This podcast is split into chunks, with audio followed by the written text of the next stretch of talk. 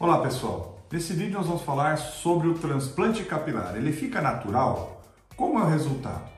Bom, essa pergunta acontece para a gente também com uma certa frequência na mídia e a naturalidade do resultado do transplante capilar depende da técnica e outros fatores.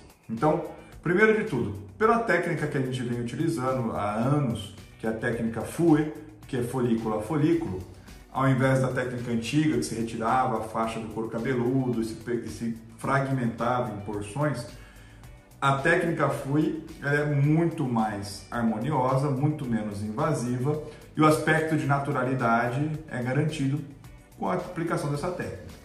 Agora, mesmo você fazendo a técnica FUI, o cirurgião que vai fazer o procedimento tem que ter habilidade, perícia e é, conhecimento técnico para que se faça não só as incisões da área onde vai ser implantada, como a implantação de maneira correta. Porque caso ele deixe o folículo muito constricto ou muito profundo, pode deixar marquinhas ou cicatrizes, né, aonde foi implantado o folículo. Por isso que a gente tem é, é, uma, é um procedimento médico, né? até por ser invasivo, onde você tem a habilidade do cirurgião, tem que prever, tem que conhecer a maneira como ele vai fazer essa incisão, com um bom instrumental, né? e que tenha o corte liso, o corte perfeito, sem rebarba, sem força, sem nada. E na hora de implantar, essa implantação também tem que ser feita de maneira que se deixe um espaço para que não se forme essa cicatriz com depressão no couro cabeludo. Ou seja, a parte técnica é, o, é, inerente ao conhecimento do médico. Se ele está se habilitando a fazer o procedimento, tem que ser feito de maneira correta, tem que ser, tem que ser feito da maneira com a melhor perícia, para o melhor resultado. Senão, se você não tem o domínio do assunto ou da, ou da técnica, é melhor não fazer. Né? Então, o profissional tem que ter domínio da técnica. Outra coisa é o pós-operatório, cuidado do paciente em casa. Então, ele não traumatizar a região, seguir as orientações pós-operatórias, usar os produtos pós-operatórios para acelerar a cicatrização.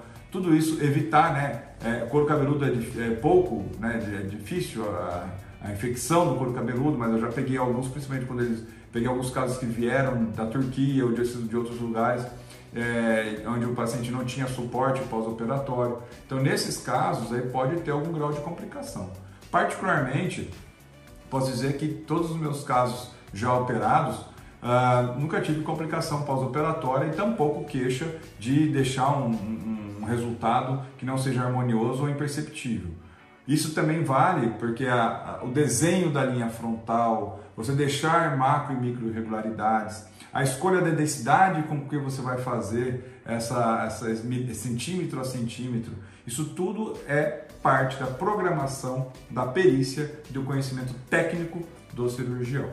Obedecendo todas essas etapas e todos esses cuidados, obviamente o resultado vai ser harmonioso, vai ser imperceptível e o sucesso e a expectativa do paciente vai ser atingido e garantido. Ok? Então procure um bom profissional, fico à disposição nas minhas clínicas. Um grande abraço e até o próximo.